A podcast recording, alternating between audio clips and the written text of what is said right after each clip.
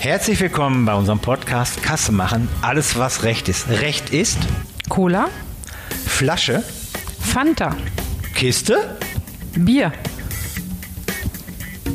Glas, ein Wasser, Plastik, Sprudel. Kiste.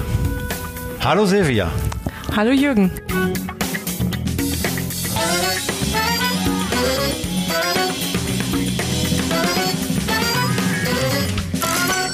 Ja, heute im Podcaststudio ein ganz, ganz besonderer Gast, Silvia Recher, die Wirtschaftsermittlerin. Und ähm, ja, was hat eine Wirtschaftsermittlerin mit Kassensystemen und Kassen zu tun? Das wird sie uns jetzt gleich erzählen. Und das ist eine ganz besondere Folge, weil wir gehen jetzt in die Ermittlung rein, in die Kriminalistik rein. Silvia, ich weiß, wir haben ja eine gewisse Verbindung miteinander, denn wir haben den gleichen Nachnamen. Und jetzt kommt's, wir wohnen in der gleichen Stadt. Das ist ja ein Ding. Ja, Mensch, der Hammer. Und ähm, Silvia, es gibt einen Fall bei dir und da spielt Pfand eine große Rolle. Ja. Magst du ein wenig das, was du sagen darfst, gerne mit, mit Pseudonymen und XY-Namen beschreiben, was ist da passiert? Und das möchte ich den Kassen herstellen, weil das ist spannend. Ich, Reinhard kennst du ja auch, unseren Steuerberater, mit dem habe ich hier mal über Pfand einen Podcast gemacht. Das war so, was war lustig, aber da sind wir in der Theorie. Jetzt spielst du mal bitte einen Fall. Erzähl mal so ein bisschen aus deinem, aus diesem besonderen Fall. Ja, letztes Jahr ist äh, eine Firma auf mich zugekommen aus einer Großstadt, fängt mit B an, ich sage nicht mehr. Und da gab es Schwund in der Kasse. Und eine Firma rief an, die das äh, Lager begutachtet haben und sagten, Mensch, sag mal, wo ist eigentlich das ganze Pfand? Die müsste doch einen Riesenbestand an Pfand bei euch stehen haben. Getränkepfand dann, ne? Getränkepfand. Ja, Leer, Leergut. Genau. Ja, okay. Wie, wieso das? Ja, Moment. Erst, erst hast du jetzt gerade gesagt, Schwund in der Kasse. Mhm. Schwund, Schwund, ganz interessant, haben wir eben, äh, haben wir schon mal im Podcast äh, reingesagt, was ist Schwund? Also ich weiß, kennen Lager bei der Inventur Schwund, wenn, wenn was verdunstet. Im Endeffekt, es fehlte Geld. Es fehlte Geld. Es fehlte genau. Geld, okay. Geld und dann soll auch noch ein Lager voll mit Kisten, mit Leergut sein. Genau, in einem kleinen Getränkeladen. in einer großen in Stadt. Stadt. In einer großen Stadt. Was ist passiert? Der Fall ähm, schilderte sich so, dass ein Mitarbeiter regelmäßig, also wirklich täglich vor Ort Pfandgut angenommen hat, mhm. angeblich, mhm. hat das Geld auch ähm, ausgezahlt aus Brav der Kasse. Wie er ist, muss er Brav ja. Wie er ist. Ja. Nur das Leergut war gar nicht da. Stopp. Retour. Der fleißige Mitarbeiter des Getränkeladens in der großen Stadt hat ja jetzt im Moment, der hat so getan, als wenn jemand Pfand abgibt. Ganz genau. Das war aber nicht da. Richtig. Okay. Äh, magst du mir mal, weil du bist ja doch schon ähm, auf große Fälle auch spezialisiert. Äh, Gibt es da eine Summe, mal einen Betrag, ein Gefühl? Weil ich weiß nicht, ich jetzt achte ich nicht darauf, wie viel Pfand auf so einer Flasche ist, aber 25 Cent Flaschen gibt es als mhm. Pfand. Ähm, ist ja okay, wenn jetzt so ein, zwei Flaschen da pro Tag ist verboten, vollkommen richtig, aber ist ja jetzt nicht der große Schaden. Ja, würde ich jetzt grundsätzlich auch so sagen. Ja. Da war es tatsächlich so, dass jeden Tag immer wieder Pfandbons aufgetaucht sind, als dann geprüft wurde von 20 Euro 30 Euro glatte Beträge bis hin zu 60 oder 70 Euro. Und wenn man das einmal in Leergut umrechnet, dann sind das schon locker neun bis zehn Kisten plus nochmal zusätzlich äh, Leergutflaschen, Ja. die einfach nicht da waren. Und das jeden Tag. Über welchen Zeitraum reden wir da? Wir reden über zehn Monate. Nein, zehn Monate. In zehn, denen das auch nicht aufgefallen ist. Ja, so wenn einer so fünf, sechs Tage pro Tag da arbeitet, ja, Mhm. alter Vater, was haben wir für eine Summe, für eine Schadenssumme?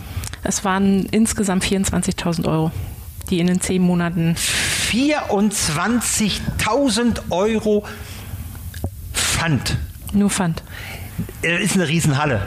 Davon bin ich ziemlich. Ich habe keine Ahnung, wer, wenn ich jetzt so sage, wie, ich weiß nicht, was so eine Kiste Bier äh, an, an, an Pfand bringt, weiß ich wirklich nicht. Ähm, wenn ich das aber dann. Das weißt du nicht. Das weiß ich nicht, weil ich gebe ja immer fünf ab. ja, aber das eben hochziele auf, auf diesen Riesenbetrag, alter Vater. Und so ist, wie ist das festgestellt worden?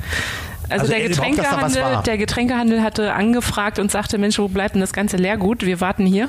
Ja. Und äh, die Kassenprüfung wurde dann von dem Geschäftsführer selber vorgenommen mit seiner Frau zusammen, die im Unternehmen mitarbeitet. Mhm. Und ich wurde dann zusätzlich noch eingesetzt, um die Videoüberwachung ganz DSGVO-konform, DSGVO-konform wurde die ähm, eine Woche aufbewahrt und danach vernichtet. Das heißt, es musste auch relativ schnell gehandelt werden. Und ähm, ich hatte dann einen Online-Zugang bekommen. Also auch das hat dies ähm, Corona möglich gemacht. Ja, ja, ja. Und ich habe dann geguckt, was der Mitarbeiter in den Zeiten der Kassenbuchung getan hat und wer in diesen Zeitraum reingekommen ist in, ins, ins Unternehmen und wieder rausgegangen Aber da ist gar keiner reingekommen. ist. Richtig. Ja, also DSGVO-konform ist gefilmt worden, da ist keiner gefilmt worden, ja, weil keiner da war. genau. Außer der Mitarbeiter natürlich Ja. von hinten dann, Ja. so dass die Kasse eingesehen werden konnte. Jetzt ist aber dieser, du sagtest ja, äh, Silvia, zehn Monate. Erst dann ist ja das Unternehmen, was fand, also der Big Boss oben drüber, ja, über sein wahren Wirtschaftssystem sagt, ey, Lager, Lager, Lager, wo ist es? Der Händler selber in seinem Kassensystem, und da spielt jetzt gerade, hätte das doch auch früher merken müssen, wenn er doch äh, Plausibilitätsprüfungen macht, Controlling macht. Ich meine, du bist ja Betriebswirtschaft studiert, du bist eine sehr erfahrene Betriebswirtlerin, ja, ähm, mit dem Know-how dann eben auch als Detektivin, Ermittlerin.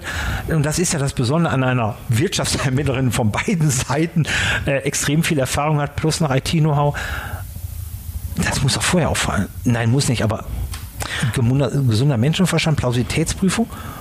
Ja, schau mal, das war ein kleines Unternehmen, nicht mal zehn Mitarbeiter, zwei Ja. kleine Geschäftsstellen. Man vertraut sich untereinander ungemein. Die Mitarbeiter, der Mitarbeiter ist sogar im Urlaub vorbeigekommen, hat sich nochmal ähm, erkundigt, wie läuft alles und äh, wie geht's euch. Und Ja. also man war da schon sehr eng beieinander.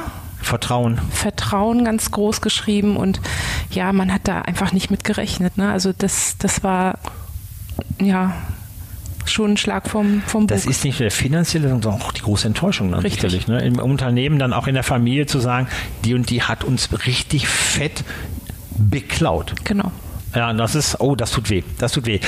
Hatte der der mm, Getränkemarktbetreiber äh, nachher Skrupel noch gehabt oder, oder hat er gesagt, nee, das muss jetzt hier durchgezogen werden?